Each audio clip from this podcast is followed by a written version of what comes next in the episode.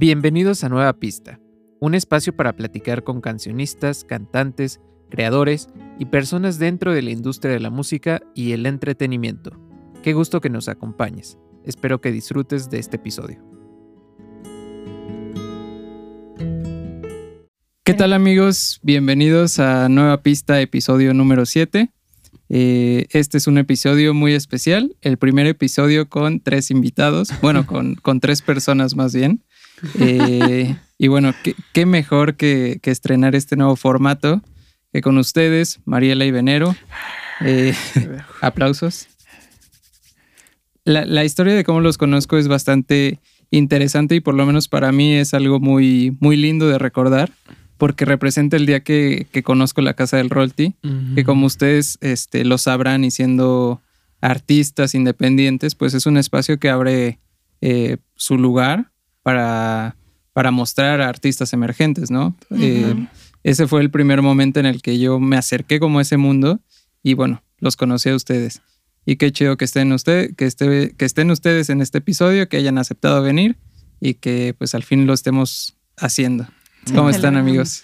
No, pues muchas gracias papá, de verdad que sí, por invitarnos.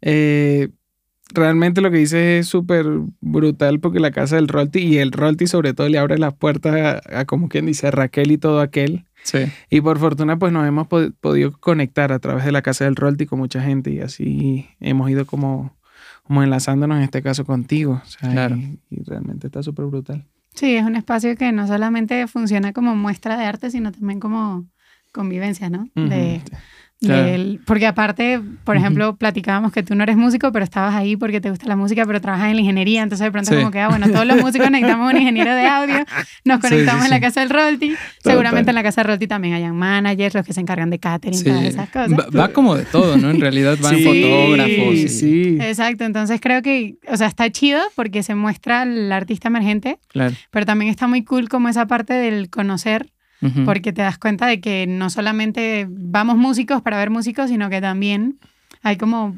mm, gente de todo el gremio, ¿no? O sea, de los diferentes contextos del, del, sí, del, de la O sea, te conectas pero con gente chida, con, con, pura gente de corazón chida. Y que quiere compartir, al final de cuentas, es lo importante. Exactamente. Sí, es lo que platicaba eh, alguna vez con, con un amigo, de hecho con Edilzar, no sé si lo, lo me ubican. Suena, me suena. Eh, bueno, un cantautor también bastante bueno.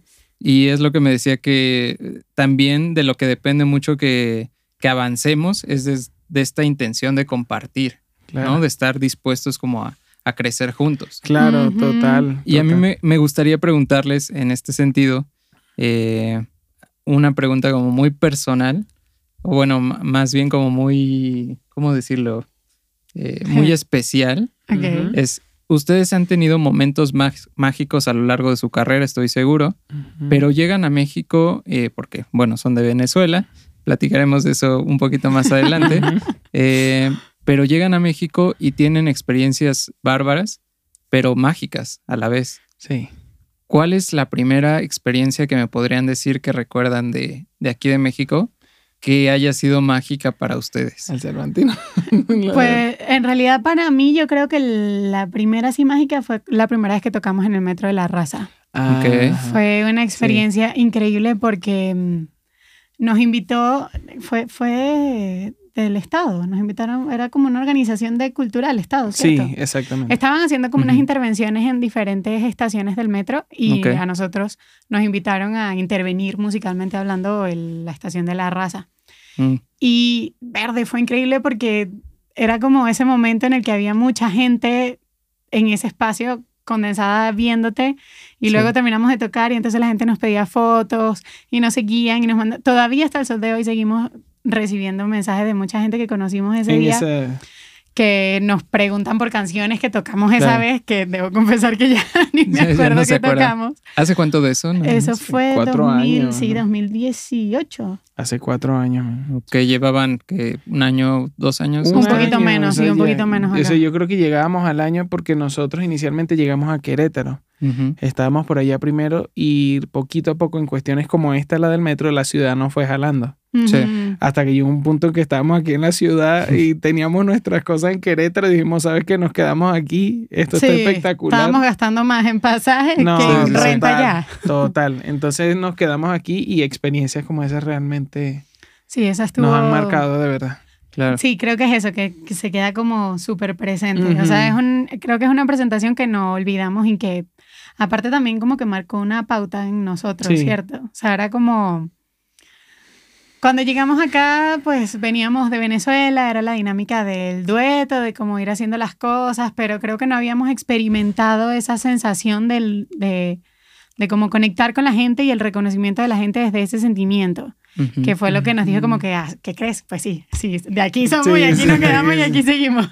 No, y aparte que, que el mexicano como, como cultura y como ser abraza mucho a todo lo que sea buena música, me explico. Entonces hay cabida para todo y en el metro específicamente, o sea, están todo, está todo el mundo reunido, me explico. Es, una ventana muy grande de exposición. increíble, increíble, increíble. Lindo, increíble. De verdad que sí. Y creo que otro show así bonito fue el de la Fórmula 1 también, ¿no? Tocaron en la Fórmula 1. El año pasado, que fue, fue increble porque Ah, o yo sea, soy esta que acaba de pasar. sí, el, gran, último, gran premio. el último gran premio. Yo soy súper fan. En ese, ese era ¿Qué como, palco es ese? Eh, era el palco YPO, una cosa Pero era así. el verde. ¿El amarillo? No me acuerdo. Bueno, estábamos ahí en, Aquí de memoria, papá, estamos fallos.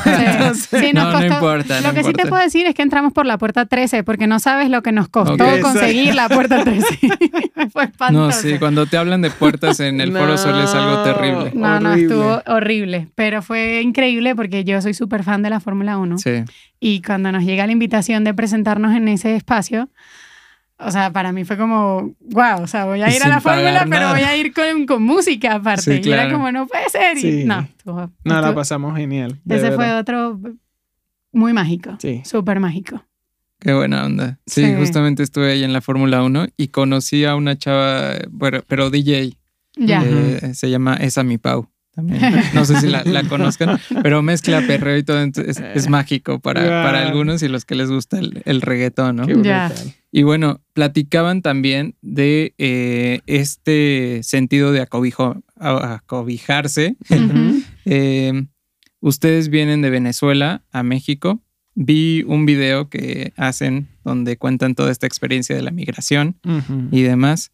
Eh, pero cómo es esta parte en su vida. ¿A qué edad se mudan a la Ciudad de México?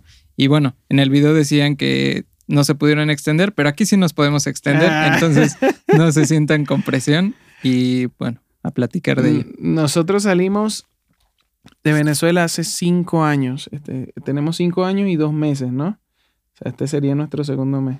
Bueno, de hecho yo tendría cinco años porque yo llegué en febrero. Exactamente. ah, llegaron en yo, yo llegué primero y, Mari llegó después. Salimos hace cinco años del, del país y yo, yo tenía, ¿qué? 22 años. Sí, 22 y 21 respectivamente. No fue nada fácil. Con respecto a lo que ves el video, pues sí tiene, tiene todo de verdad y, es que es un proceso que de una u otra forma sí nos cambió la vida muy, muy grandemente, por llamarlo de alguna manera.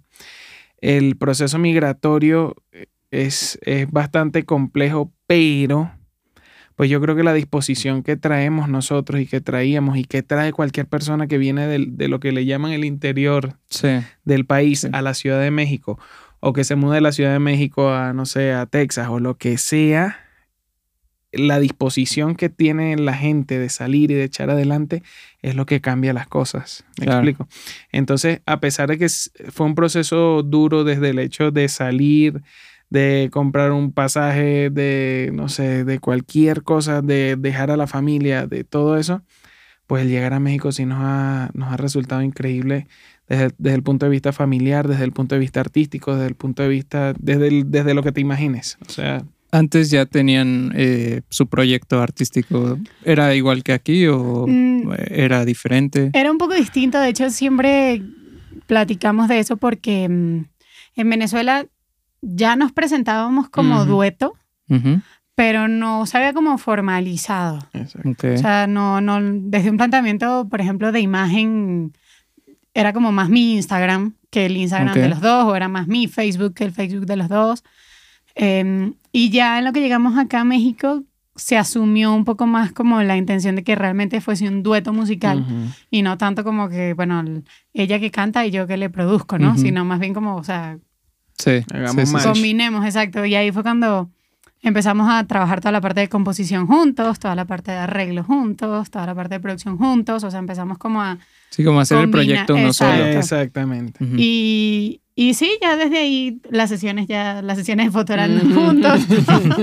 sí, ya, ya lo asumimos como, como que éramos dos, pues, para arriba y para abajo. Entonces llegan acá eh, y ya eh, empiezan a presentarse juntos en todo momento. Exactamente. ¿Y luego qué, qué pasa?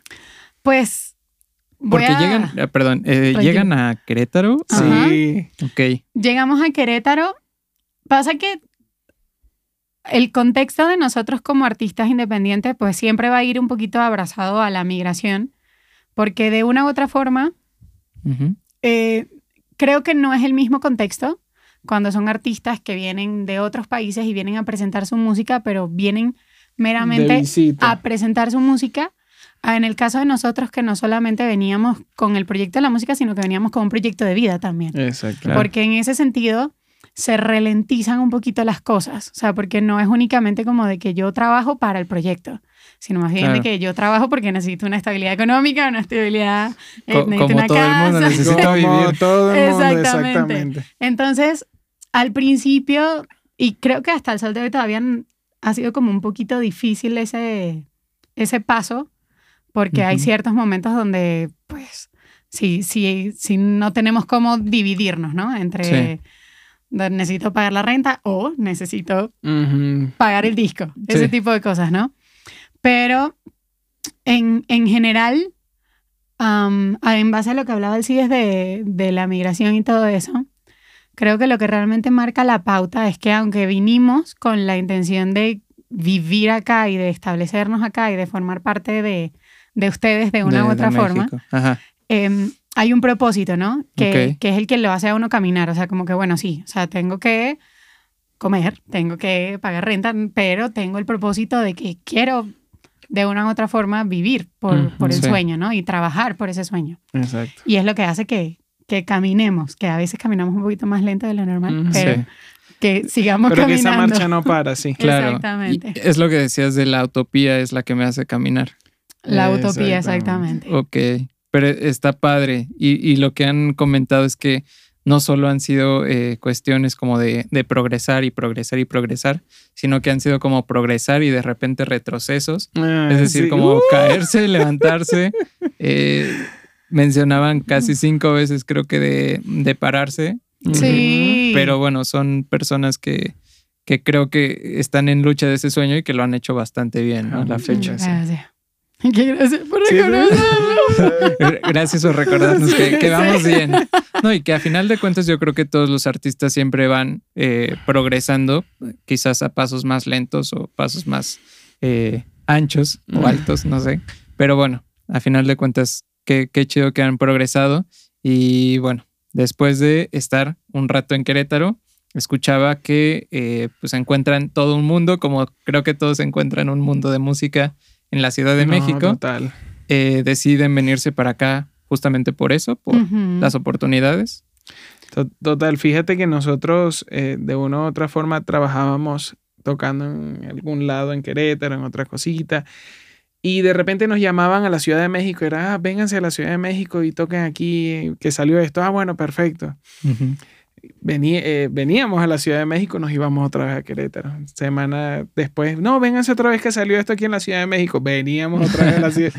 Hasta que llegó un punto en que se hizo, como dice Marín, sostenible monetariamente. Sí, claro, los pasajes tan solo. Sí, sí, exacto. Y aparte de los pasajes, el, tiempo que le inviertes en el viaje. Sí, porque al final, o sea, estás pagando renta y comida allá y de una u otra forma tienes gastos aquí también. Entonces era como sea, ¿hasta qué punto realmente vale la pena? Exacto. Llegó un punto donde realmente sentamos cabeza y nos dimos cuenta de que la Ciudad de México nos estaba llamando. O sea, también fue algo muy, muy loco. O sea, te, ah, vamos a ser como muy honestos de, de, lo que pasó realmente. Eso fue un viernes. Nosotros vinimos a tocar un jueves. Ok.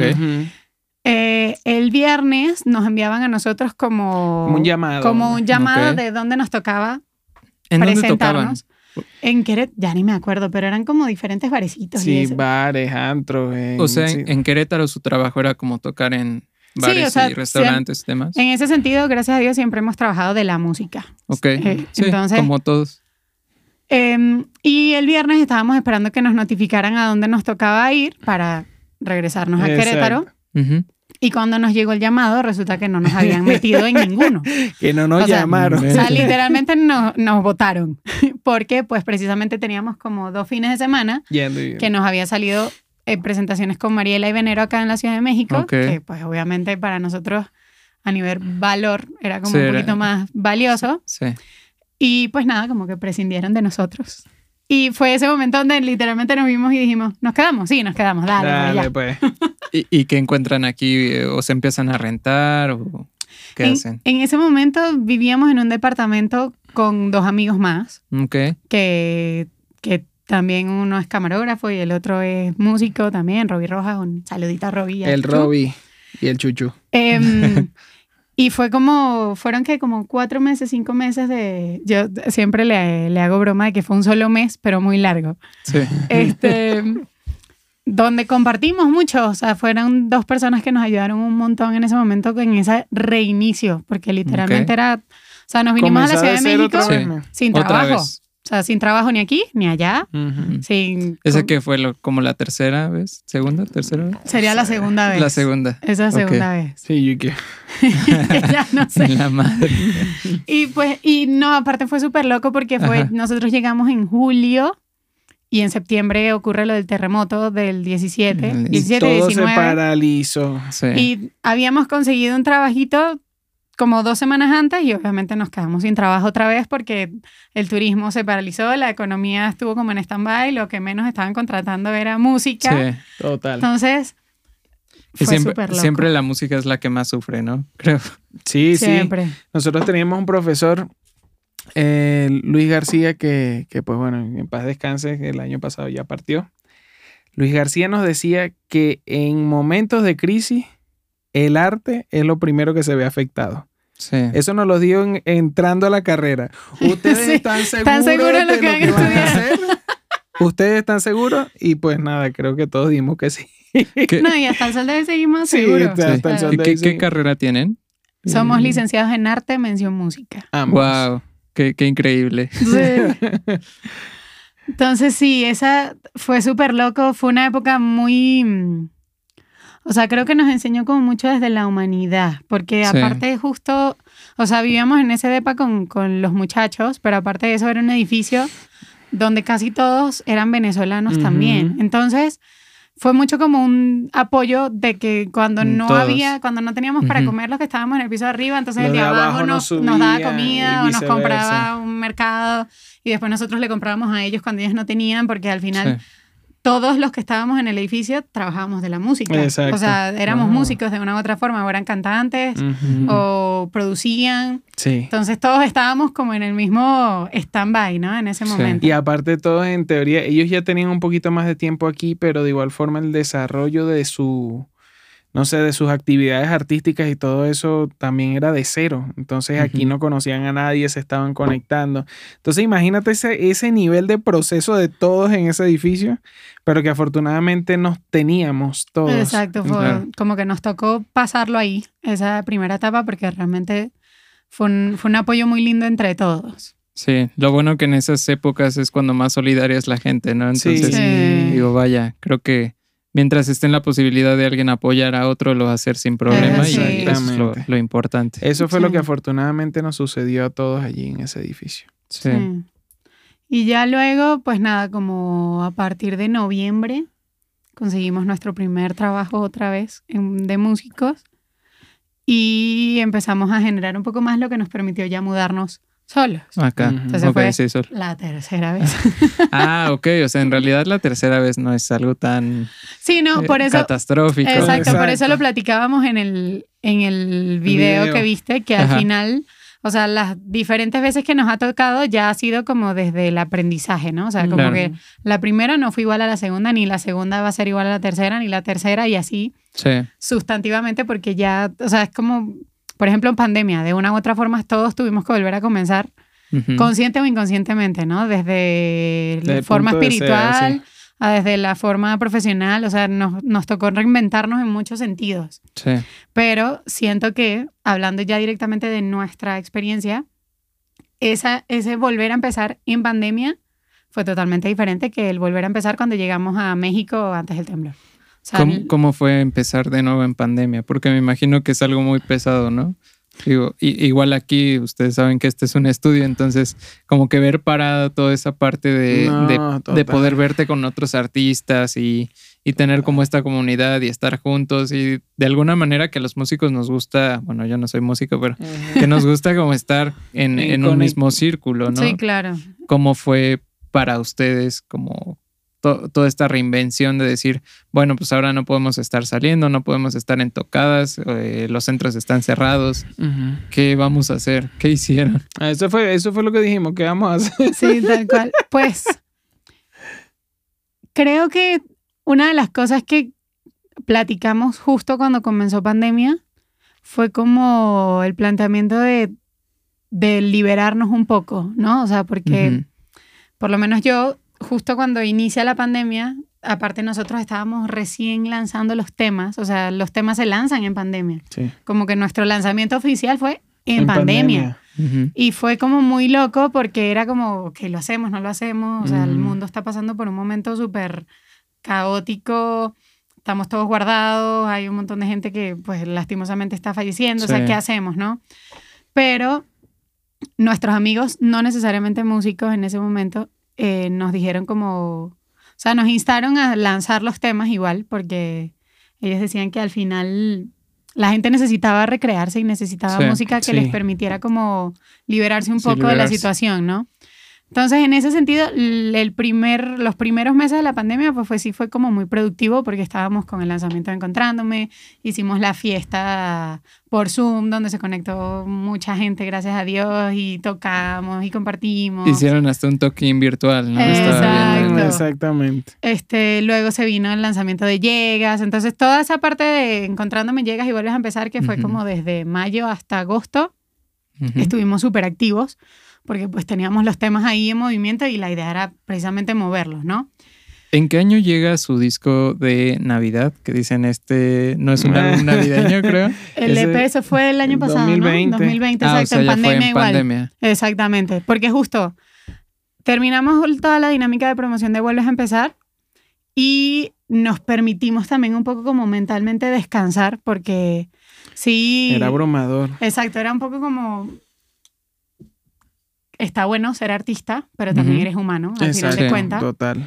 Y sí nos sentíamos, por lo menos a mí muchas veces me afectaba un poco el tema de las noticias, o me afectaba un poco el tema de, bueno, si estamos construyendo algo, pero sobre qué, o para qué, o, o para dónde vamos. Sí. O sea, ¿qué va a pasar? Vamos a estar encerrados toda la vida, ese tipo de cosas, ¿no? Entonces, post vuelves a empezar, nos tomamos como un break mental donde vimos un montón de series en Netflix increíbles que les vamos a recomendar. Ok, sí, pueden recomendarlas aquí. este, y justo también nos agarró mudanza en pandemia.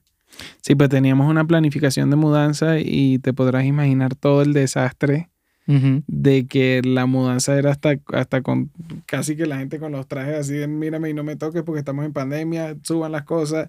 O sea, todo fue como muy esa época de descanso y, de, y de, de, mudanza y de todo ese rollo fue un poquito compleja, por llamarlo de alguna forma. O sea, se permitieron descansar en el momento menos este, indicado en la pandemia. Y, y, y también yo siento que, ya como hablando de un planteamiento más personal, fue una época donde como había tanto tiempo y había tanto espacio como para hablar contigo, también nos tomamos un break, sobre todo porque yo necesitaba tomarme un break. O sea, mentalmente fueron meses donde efectivamente así es, me dijo como, bueno, enero, me dijo como, pues no hagamos nada, tú mantente tranquila, descansa, si no quieres hacer nada, no hagamos nada. Y fueron que como seis meses, siete meses que estuvimos desaparecidos de la faz de la tierra. ¿Qué pudieron haber hecho como para tranquilizarse o, qué recomiendan hacer? Sobre todo alguien que, que, se dedica mucho a una cosa como es la música, que es tan absorbente y que representa prácticamente todo tu, tu mundo. Yo diría que no presionarse. No presionarse. Porque, ¿qué pasa? Socialmente desde hace mucho rato tenemos un rollo de inmediatez y de, y de que todo tiene que ser para allá y que las cosas tienen que ser apuradas y todo, que mentalmente nos satura.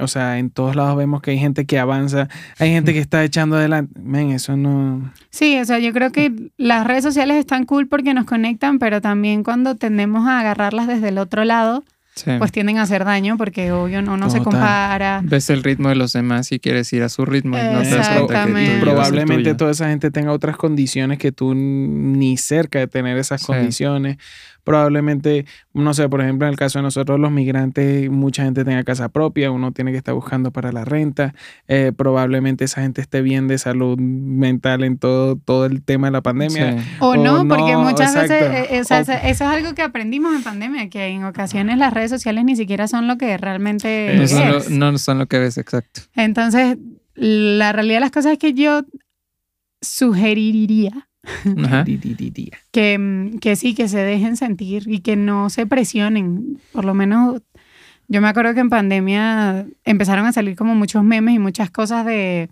si no leíste el libro no es por falta de tiempo, es porque no quieres, o si no te pusiste a dieta no es por falta de tiempo, es porque no quieres, o sea, todo así como... O en forma. Eh, como, ¿sabes? Puyándote de que eres tú el incapaz, no sé qué, y era como, dude, o sea, pero qué necesidad hay de, de hacer Daño. y, o sea, hacer daño, pero sobre todo como de encasquetarte esas responsabilidades que si no leíste el libro... ¿Sabes lo que significa encasquetarte? Perdón. No, pero bueno, me puedo imaginar.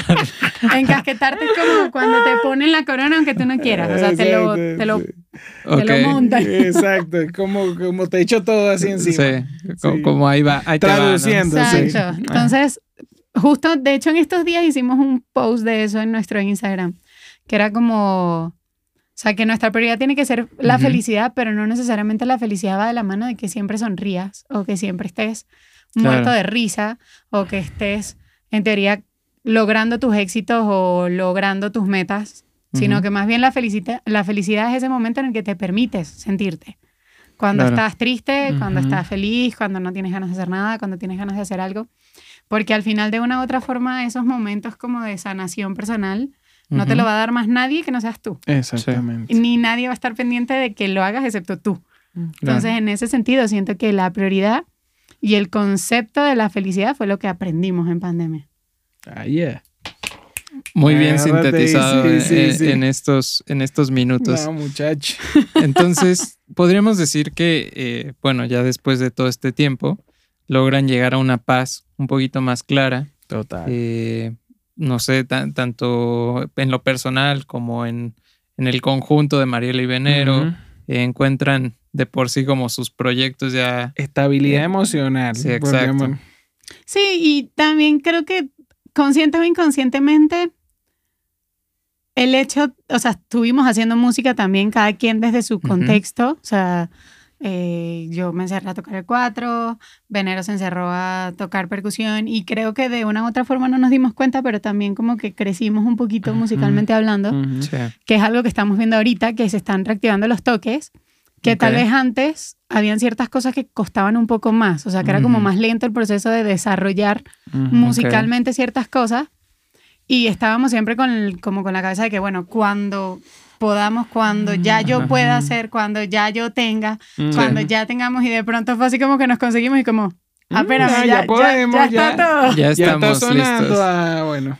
Ajá. Entonces eso también, también fue algo que, que, se ganó en esa... En ese tiempo. En ese ratito. O sea, fue, fue una temporada como muy revolucionaria. Para bien. Siempre para bien. Aunque hubo momentos difíciles. Total. Hoy se ve como como lo positivo de eso, pues de todo lo que se aprendió. Sí. ¿Cuál podrían decir que fue su momento más difícil aquí en, en, bueno, en toda su estadía en México o de lo que más les costó levantarse. ¿Fue en esta parte o fue de las primeras caídas? Yo creo que las primeras. Sí, porque ya las segundas caídas tienen como la experiencia de lo anterior. Sí. Entonces ya sabes como que de una u otra forma lo puedes afrontar. No recuerdo quién decía que, o sea, si las cosas están mal hoy, quiere decir que no es el final o que no, estás, no estás todavía, o sea, que a pesar de que todo esté no está censurado. Exacto. Pues, de la verga, eh,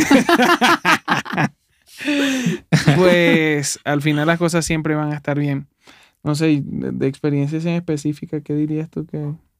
Mm, pasa que que yo cuando, cuando me dan lengua, como es me... Sí, sí, te, te, sueltas, ¿no? Está bien. Pero no, en realidad, ¿sabes qué pasa, Rolando? Que somos personas diferentes, los que llegaron que los que estamos hoy aquí. Claro. Por ende, las circunstancias en cada uno de sus contextos y en cada uno de sus momentos han sido igual de difíciles e igual de importantes. Lo que realmente cambia es que la Mariela de 22 años, pues probablemente sufría demasiado porque no tenía 50 pesos. Y la Mariela de 27, pues ya no sufre tanto por los 50 pesos, pero ahora sufre porque ve a su mamá una vez cada dos años. son, son, van, cambiando esos problemas. Exactamente. Entonces, en ese sentido, como todo, ¿no? La vida está llena de obstáculos, pero al final lo importante es forjarse y forjar el carácter. Exacto. Bueno, pero creo que al final también lo que importa es que se pueden levantar y que aprendieron a levantarse no importando qué, qué, pasa. Exacto. Entonces, esta parte, digamos, ya es como de las últimas caídas que tienen. Digo, nada más como para estructurar esta plática. que ha sido la plática de las caídas con María Venero. Exacto, la plática de las caídas, pero em, bueno, pues ya esta fue de las últimas. Y después lograron, como, como decíamos hace unos momentos, encontrar la calma. Y a partir de ahí, ¿qué nuevos proyectos o en qué se han estado enrolando? Eh, que están, que han, que han hecho, porque veo que son bastante activos. Acaban de sacar una live session que está muy bonita, la, verdad. sí, la, escuché varias veces. Qué ah, En un mismo día, como cinco veces. ah, qué chula. Pues nada, en, línea general, yo creo que estamos retomando todos esos proyectos que quedaron en, pausa debido a todo esto que presión. Exacto, sin ningún tipo de presión.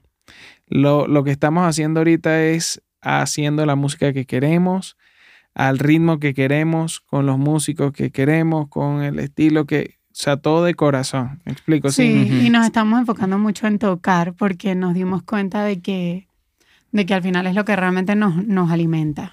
Claro.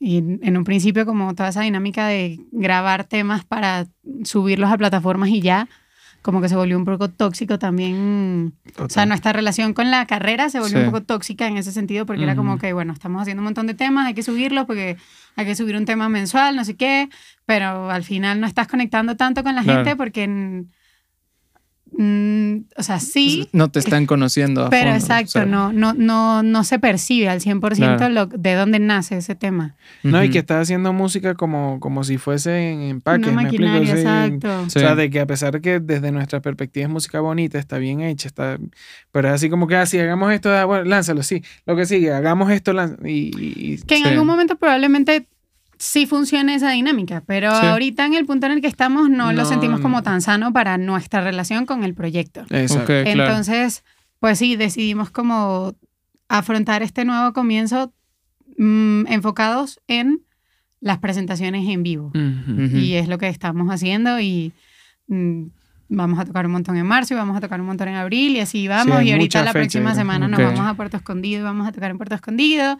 Y el abril nos vamos a Ixtapa y vamos a tocar en Ixtapa y así, ¿no? O sea, como, como retomando un poquito esa magia de conectarnos porque también era algo que nos había apagado un poco. De hecho, aquí hay un momento así de como doble impacto, grado 33. Ok. Este, hubo un momento donde sí se platicó un poco como el tema de dejar el proyecto, porque estábamos como saturados de un montón de cosas. De lo que te digo, de, que las cosas del exterior nos abruman y muchas veces no sabemos qué es lo que nos está pasando. Que, que, que, o sea, sentíamos que como que la responsabilidad de nuestra, como nuestra frustración emocional era el proyecto. Entonces fue como, bueno, no, o sea, pausemos el proyecto si es lo que nos está haciendo daño, ¿no? Pero justo fue la temporada en la que reactivaron como las reuniones las y presentaciones. Justo, justo vino un amigo de nosotros que está en España y nos invitó con otros compañeros de él, no sé qué, y nos dijo como tráiganse el cuatro y las maracas y si quieren tocan algo y tal. Y tocamos dos temas nada más y fue así como... Respiramos. De aquí sí. somos. No, sí. me- Sí, fue como, bueno, Qué ¿sabes locura, qué? fue muy loco, de verdad. Reconectaron con, con Sí. esa magia. Sí. Sí, reconectar con, con el proyecto, pero sobre todo, o sea, al final yo siento, Rolando, que uno no hace música tanto para uno. Claro. O sea, y yo sé que suena un poco trillado, pero por lo menos el, el origen de, de la razón por la que nosotros desarrollamos el proyecto va de la mano de que al final estamos viviendo en un mundo que está sufriendo, que está en crisis de una u otra forma sí. que probablemente nosotros no tengamos cómo cambiar el 100% del mundo, pero que en el momento que decidimos asumir hacer algo que realmente queremos y hacerlo con pasión y hacerlo desde el amor, siento yo que eso de una u otra forma ayuda Ah, a cambiar sí. el mundo. Y, y no solamente ayuda a cambiar el mundo, o sea, cambia mi mundo, empezando por ahí, ¿no? Pero esa conexión y esa como, como esencia honesta desde donde se está haciendo las cosas es lo que hace que de una u otra forma inspires a la otra persona, ¿no? Sin necesidad que la persona entienda que estás cantando o si le gusta tu música o no, Sí. Pero percibe esa energía, esa Claro, energía de que claro. estás haciendo algo que te gusta, así como Sí. cuando vas a Walmart y te atiende la cajera y te atiende súper emocionada y tú dices, esta es de las mías, porque, porque está gozando un montón lo que está haciendo más allá del contexto. Entonces, sí. Hasta te ayuda a sanar, ¿no? Podrías decir. Exactamente. entonces, como esas dos o tres veces que nos presentamos en pospandemia, pandemia, prepandemia, que ocurrió eso, ¿no? De que la gente como que se conectaba súper lindo y nosotros nos conectábamos súper lindo, es realmente lo que nos dice como, oye, o sea, hay que, hay que seguir haciéndolo, porque más allá de que nosotros nos sentimos bien, el propósito real de esto es que la persona que nos escuche se sienta feliz de escucharnos. Conecte que- también con la... Sí, le pueda cambiar así sea el día a la el persona. día a la persona. ¿sabes? Y que el día de mañana se despierte y sienta una tranquilidad emocional y es como, ah, qué lindo, que escuché Mm. música bonita. Sí, creo, creo que eso pasa mucho, ¿no? Que, que a veces pensamos que tenemos que conectar con mucha gente para que nuestro proyecto tenga realmente impacto. Y no te das cuenta que aunque sea una sola persona que esté conectando con esas palabras, con esos videos, esas canciones, lo que sea que tú hagas, es más que suficiente y puedes estar cambiando el mundo. O sea, Eso. es- cambiar a una persona es cambiar un mundo y ya con cambiar un mundo eh, me parece algo, El cumpliste. sí, Sí, algo sí. fantástico. Total, Sí. total. Es así. ¿Cuál ha sido la... Y que- Ah, bueno. Y qué Rolando. sí, sí. Ahorita comentaban de sus presentaciones. Eh, bueno, supongo que han tenido muchísimas, eh, pero ¿cuál ha sido, o, no, no sé si la más bonita, pero alguna de las más bonitas que recuerden? Eh, porque han tocado en varios lugares, tanto en, platicábamos, ¿no? Parker y Lennox, Casa del Rolti, eh, van a. Puerto Escondido, eh, no sé. La semana antepasada, fue la semana antepasada lo de Cultura. Sí, el- la, la primera semana del 4 de febrero. Fue. 4 de febrero tocamos en un sitio en Querétaro que se llama Moser Café Cultura. Ah, un, un café. Ajá. Sí, ¿Qué es lo que pasa con ese café? claro. Cuando nosotros llegamos aquí a México, la señora Silvia y su esposo, que son los dueños del café, nos abrieron las puertas de, del Moser, así se llama ese sitio. Fuimos y tocamos y fueron dos personas. O sea, y que, que creo que era la esposa y, y Sí, el dueño- ella y el dueño. O, o sea, dos personas escucharlos a ustedes. Exacto. Exacto. Porque es Exacto. diferente a los que están pasando por ahí. A Sí, tomar café, sí, sí, exacto, ¿no? exacto. Esa vez fueron dos personas. no, y el sitio estaba completamente vacío y nosotros... y aparte era inmenso porque es un galpón así Es enorme. un sitio muy Ujú. grande. Y pues nada, con el pas- es- es- ese momento, a pesar de que le, le agradecemos mucho la intención de esas dos personas, pues de una u otra forma nos fuimos como apagaditos. Sí, claro. O sea, estuvo lindo, porque Exacto. realmente Ujú. estuvo lindo, pero, pero también fue un fin de semana donde estábamos agotados. Exacto. porque fue el fin de semana que nos presentamos en el Cervantino también. Exacto. pero Pero bueno. en, eh, sí, pero en fin. Dale. Hace dos semanas nos presentamos allí Ok. y fue una gran cantidad de amigos de todo lo que logramos sembrar en aquel tiempo en Querétaro. Y fue tan bonito estar con todos ellos en ese momento y fue tan especial y tan brutal compartir con ellos y con todos los que asistieron música que realmente desde mi perspectiva yo creo que fue un toque espectacular. Sí, porque aparte tiene el valor agregado que fue el primer toque en esta nueva etapa. Exacto. Y lo prepararon, ¿no? Vi que fueron con músicos completos y Estuvo increíble, el Moser estaba full, o sea, esta vez estuvo casa llena y fue como wow. Wow, sí, fue muy lindo. Fue una no, aparte se ve muy bonito ese café. Digo, yo soy fan del café y se me antojó ir, pero y se come delicioso. Sí. Entonces dirían que esa fue la vez más, más bonita. Una de las veces. Una de las veces. ¿Y el Cervantino cómo, cómo fue tocar ahí? Pasa que fue una temporada muy caótica, porque eso fue 2017, estábamos recién llegados nosotros acá a México. Fuimos con una mano adelante y otra atrás. No sé si entiendes ese dicho aquí en México. O sea, cuando no, o sea, ¿cómo sería? ¿Cómo sería ese dicho? Déjenos en los comentarios cómo sería una mano adelante y otra ¿Qué piensan que significa esa frase? bueno, sí, lo dejamos así. Es que yo te diría pues una adelante y otra atrás. es en lo literal. O sea, mano adelante y otra atrás es como que no tienes dónde caer muerto. Ok. Sí, ¿verdad? Exacto, sin un centavo. o sea, fuimos con, lo justo. De hecho, creo que nos fuimos como con 200 pesos pagando ya gasolina, no sé qué. Nos fuimos con un amigo, que esa es otra historia que contaremos en otro podcast, pero que lo conocimos acá y nos apoyaba desde el principio y nos dijo, bueno, sí, nos vamos en mi carro, no sé qué tal. Llegar a Guanajuato por, por ser tema cervantino nos tomó siete horas de carretera. Es caótico. Fue una cosa espantosa. Llegamos a Guanajuato finalmente, increíble por cierto ese sitio, los túneles de piedra, una cosa espectacular. espectacular. No sabíamos dónde nos tocaba otra vez el tema de las puertas, no sabíamos por dónde entrábamos, entonces el, carro quedó súper lejos de donde nos tocaba tocar, nos tocó caminar un montón y aparte Guanajuato estaba a reventar por el tema del Cervantino.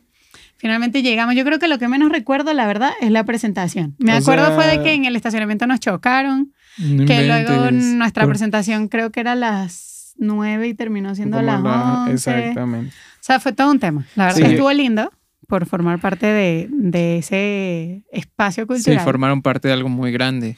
Pero yo creo que mentalmente eso Pero sí, un recuerdo no se disfrutó. no, sí, no se disfrutó tanto. Y aparte del regreso, nos íbamos a quedar en San Miguel.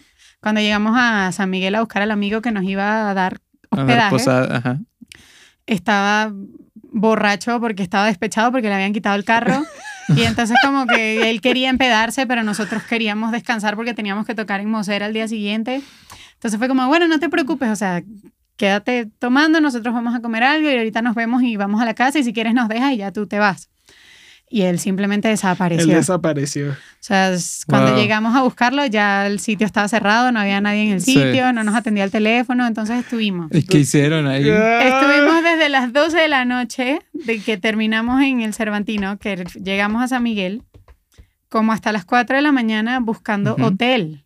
entre San Miguel y Querétaro, pero no habían porque era el Cervantino. Entonces, no habían y no había. Exacto, esa era otra. O sea, todos estábamos con una mano adelante y otra atrás. Estaba como para haber hecho un amigo en ese momento y así, dame chance de quedarme. Y de hecho hubo uno de los hoteles de la carretera que la chava nos dijo como, no tengo habitación, pero si quieren, duerman estacionense ahí, y duerman ahí. Pero íbamos en un coche, cinco personas, así. O sea, ni cómo dormir. Wow. Estábamos súper apretados. Al final conseguimos hicimos como tres vueltas, ¿cierto? Querétaro, San Miguel, Querétaro, San Miguel, porque esa era otra. No sabíamos si quedarnos ya finalmente en Querétaro o devolvernos a San Miguel. Sí, fue muy loco. Finalmente nos atendió el teléfono una amiga de este amigo y nos dijo, ay, estoy en San Miguel, vénganse. Ah, pero aquí está este chico que era con el que nos íbamos a quedar. Sí. Que estaba en otra fiesta no nos había atendido el teléfono. No, fue todo un tema. Y, se enojaron con él, me imagino. Pues no, al final no. O sea, que diríamos en Venezuela, ¿qué carajo? Ajá, sí, ya que. Sí, exacto. Entonces, nada, terminamos hospedándonos en un hotel en Querétaro para una habitación de 10 personas y éramos 5 nada más. Pero era la única habitación que tenían. Hicimos una vaca entre todos, alguien puso una tarjeta de crédito que se sobregiró, o sea, fue todo un show. Y logramos que nos dejaran la habitación más, más económica si nos salíamos a las 9 de la mañana.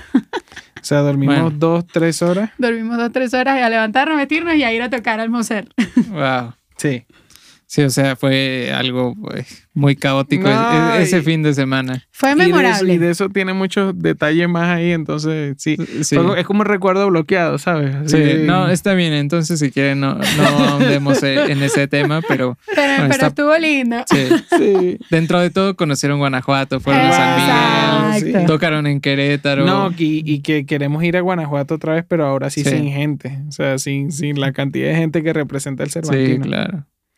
Porque realmente está No, y es que es un festival impresionante. impresionante. Sí. Pero bueno, por, lo menos pueden decir que ya formaron parte de eso. Exactamente. Hoy en día, ¿a qué, eh, bueno, ya sé a qué se están dedicando, pero eh, qué proyectos tienen, seguir tocando? Ahorita me, me gustaría si pueden decir en dónde van a tocar para que eh, pues la gente vaya, los, que nos escuchen. ¿Y qué cuándo sale esto? Esto sale en una semana. Creo que alcanzarían a ir por lo menos a la casa del Rolti. Que ah, si la gente puede ir ahí, y hacia acá está la cámara, si pueden ir a la casa del Rolti a escuchar a Mariela y Venero y conocer la experiencia que yo viví eh, de conocer la música independiente de esa manera, se la recomiendo totalmente. Gracias. No, pues el, el 8 bueno, en Puerto Escondido estaremos de qué fecha, qué fecha? Del 28 al 4. Hay varios sitios allí que, que pues ya nos dijeron que nos abren las puertas, entonces eso lo publicamos por las redes. El 8 en la casa del Rolti. ¿Cómo están en sus redes? Eh, Mariela con doble L y, de conectivo Venero con B chica. Mariela, y, Venero. En todos lados.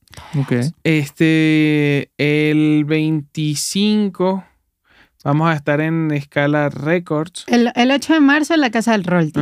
12 y 13 de marzo vamos a estar en el Festival, de, luces de, la Asociación de Japón. Ok. A las... Bueno, todos los horarios y eso los vamos a ir publicando, pero creo que eso es a las 6 de la tarde. 12 y 13. Mm, creo que es a las 6 y media, sí, 6 y media. Van a tener dos oportunidades para ver nuestro show, el sábado y el domingo, así que... sí, es un festival bastante grande y, el 25 vamos a estar eh, en, un estudio que fue donde grabamos la sesión de Fue y para siempre. Ok. Que ellos hacen ahí también shows parecidos a los de la Casa del Rolti. Entonces Pero como en un estudio, ¿no? Sí, entonces graban toda la dinámica eh, con microfonía, con todo, entonces queda muy bonito. Entonces ahí vamos a estar el 25. Y hay un par de fechillas por ahí más de, de marzo. Pero pues bueno, allí en las redes ya las vamos Pero esas son como las super contra confirmadísimas. Exacto. Sí. Ok, pues ya lo saben, este, en Mariela y Venero pueden encontrar toda esa información. Y bueno amigos, para terminar, me gustaría eh, nada más platicar con ustedes, o bueno, que me pudieran recomendar, bueno, no a mí, pero que, lo dejáramos aquí eh, como grabado todo, este, para ustedes, ¿qué recomendación le podrían dar a eh, los nuevos artistas independientes y sobre todo a las parejas de, artistas? creo, que es algo que, muy, no muy pocas veces, pero sí, sí se ve más limitado, que quieren empezar un proyecto. ¿Qué le pueden recomendar a todas esas personas para empezar, para mantener el proyecto, para no desistir? Eh, pues ahora sí que el que sea. bueno, yo, yo, puedo hablar de la parte eh, musical. O sea, yo te diría que, que pues nada, conserven la, autenticidad o que busquen la autenticidad en los proyectos, en su, en la música que están haciendo. Y que respeten la música. Eso es muy importante. Hay, hay, un bueno, no, no vamos a entrar en ese tema, pero o sea, sí que respeten la música y que respeten la, belleza que trae. O sea, el hacer música no es eh, hacer, eh, como te digo, cajas y multiplicarlas. Sí. Tiene un, un, poquito más de valor y un poquito más de corazón. Entonces, conservar la esencia que traen y conservar el respeto por la música creo que es fundamental para las nuevas generaciones que vienen, para que no sigamos haciendo copia de la copia de la copia de lo que sabes a lo que me refiero, sí, ¿no? Sí, sí, Eso es lo que diría yo por esa parte. Y pues yo le diría a esos proyectos que tienen la osadía de hacerlo con su pareja, que ante todo, o sea, hay dos cosas que son fundamentales. El primero, la comunicación. La base de todo. La base de todo. Y, sobre todo, sí, la comunicación, porque ese es otro tema. Y segundo, el cuidar el hecho de no cambiar al otro. O sea, porque siento que parte del error que nos crean es que, a juro, tenemos que estar de acuerdo en todo, ¿sabes? Y que coincidimos en todo y que nos entendemos perfectamente y que somos un equipo ideal, que todo eso es súper cierto, pero no va de la mano de que coincidamos en todo, va de la mano de que respetamos opiniones y respeto la diversidad que tiene el que no se parece en nada a mí, lo cual nos permite construir algo realmente diferente. Y, no hablo desde un planteamiento de que, ah, sí, mi proyecto es distinto, sino de, de lo que implica cuando yo junto aguacate con jitomate. Okay. O sea, ahí está un guacamole serio, no aguacate con aguacate. Porque que combinan perfectamente. Pero exactamente. son cosas distintas, pero combinan Exactamente. Entonces, yo sí sugeriría eso. O sea, la comunicación que es súper difícil de construir, sobre todo desde el cuidado de la sensibilidad, desde el cuidado de la honestidad, desde el cuidado del respeto. Y ese cuidado a respetar al otro y aceptar al otro, con sus ideas, con sus formas y con, con todo lo que implica trabajar en equipo, siempre sin esperar que el otro sea igual que tú o piense igual que tú. Porque eso obviamente de una u otra forma lo que va a hacer es que va a haber una de las dos luces que se va a ir apagando. Hasta que... Hasta que desaparezca. Hasta que desaparezca. Pues bueno, Muchas gracias por, por esa recomendación. Espero que, que, les sirva a todos los que nos escucharon. Así de, escucha esta parte que... a, ver si aprendes. Sí, dedicado. Del segundo tal al tal va para ti, ya sabes. Qué horror. Por último, en proyectos futuros, sé que, bueno, además de las presentaciones, ¿tienen algún em, algún sencillo que vayan a sacar. Ya sabemos que no es como máquinas, pero. sí, no, hay, no, ahorita no, hasta. Hay algunos temas, sí, hay algunos temas ya grabados que no se han concluido pregrabados, por llamarlo de alguna forma. Maqueta. Pero a partir de junio, julio ya tenemos, este, después de toda esta temporada que te estamos diciendo, con calma, amor y mucha, mucha paciencia. Y respeto a la música. Amén, eso es importantísimo pues a partir de junio en adelante vamos a, lanzar música nueva. Sí, ahorita creo que el único proyecto así como... O sea, aparte de los toques en vivo, le estamos tratando de darle un poquitito más de movimiento al canal de YouTube. Entonces vamos a estar subiendo muchos, muchos videos, sobre todo de versiones. O sea, versiones de canciones porque nos dimos cuenta de que somos muy, muy, muy, muy, muy, muy, muy fans de la música en general. En general. Y somos muy fans covers y, Exacto, entonces nos gustaría un poco como tomar este tiempo para homenajear un poco esas influencias de una u otra forma que forman parte de, de lo que nos inspira a nosotros, ¿no? De no enfocarnos tanto en mostrar lo que nosotros hacemos, sino habiendo tanta música hermosa en el mundo, pues también permitirnos disfrutar de esa música y permitirles a los que quieren recibirlo desde nuestra voz que disfruten esa música. Desde Manzanero hasta Bad Bunny. ok, serían un cover de Bad Bunny. Sí, por, supuestísimo. ¿Conseguiste boleto? No, no conseguí. Lo intenté, pero no conseguí. El Club de la Desgracia. que fuimos el 569.800. Sí, tal cual. En la fila el 300.000, ¿no? Exactamente. Ustedes son, eh, bueno, aprovechando y que ahorita que lo tocaron, eh, ¿Qué pro reggaetón o contra reggaetón? No, no, pro, reggaetón. Bueno, eso estaría bien. ¿Son pro reggaetón o contra Somos pro música. Como el pro, vida. bueno, no, ese es otro tema. no, pero a lo que me refiero es que en sus redes se describen como un dúo de global pop. World, Music Pop. World Music Pop. Eh, y está muy interesante porque sobre todo algo que se me quedó muy marcado y que no está aquí anotado y ustedes lo pueden ver que no hay nada anotado, este, es que decían que no se enfrascaban como en temas de folclórico. O sea, que, tenían como influencias de todo. Eh, nada más como para dejarlo registrado. ¿Qué influencias tienen ustedes? Pues de todo en realidad. O sea, mm, te podríamos hablar un poco tal vez de la música con la que crecimos, que, que tal vez está como más definida. Pero realmente ahorita nos hemos enfocado tanto en ser globales y universales musicalmente hablando que escuchamos de todo. O sea, pero por ejemplo, no sé, ponte que Venero eh, le encanta la música latina y tiene como arraigada esa sonoridad y yo siempre he sido muy del pop y del pop en inglés, sobre todo. Entonces tengo como arraigada esa sonoridad porque crecimos un poco con esa música, pero él también creció con mariachi, creció con bolero y yo crecí con molotov. Y, o sea, es como muy random, ¿no? Y ahorita que somos, o sea, que, que nos hemos encargado de, de vivir la profesión todos los días, pues parte de la profesión de una u otra forma es como escuchar música nueva todos los días. Total. Entonces creo que, que ahorita más que nunca el, ese World Music Pop está súper despierto en nosotros porque escuchamos de todo. Y que por ejemplo en temas de pro reggaetón o anti reggaetón, ven, el reggaetón tiene su magia, tiene su, su onda también. O sea, el hecho de que mueva tantas personas en cuestión de que así no tenga letra, te mueva el cuerpo, ya, ya te quiere decir que ahí, ahí está pasando algo. Y pues, como, como dice Mari, desde el mariachi hasta el pop, la salsa, reggaetón, vallenato, la música increíble. banda, La banda sinaloense. hay la música es demasiado grande, me explico. El swing. O sea, porque de por sí le damos gracias al universo y a Dios que nos han dado la oportunidad de también ejecutar diferentes estilos musicales.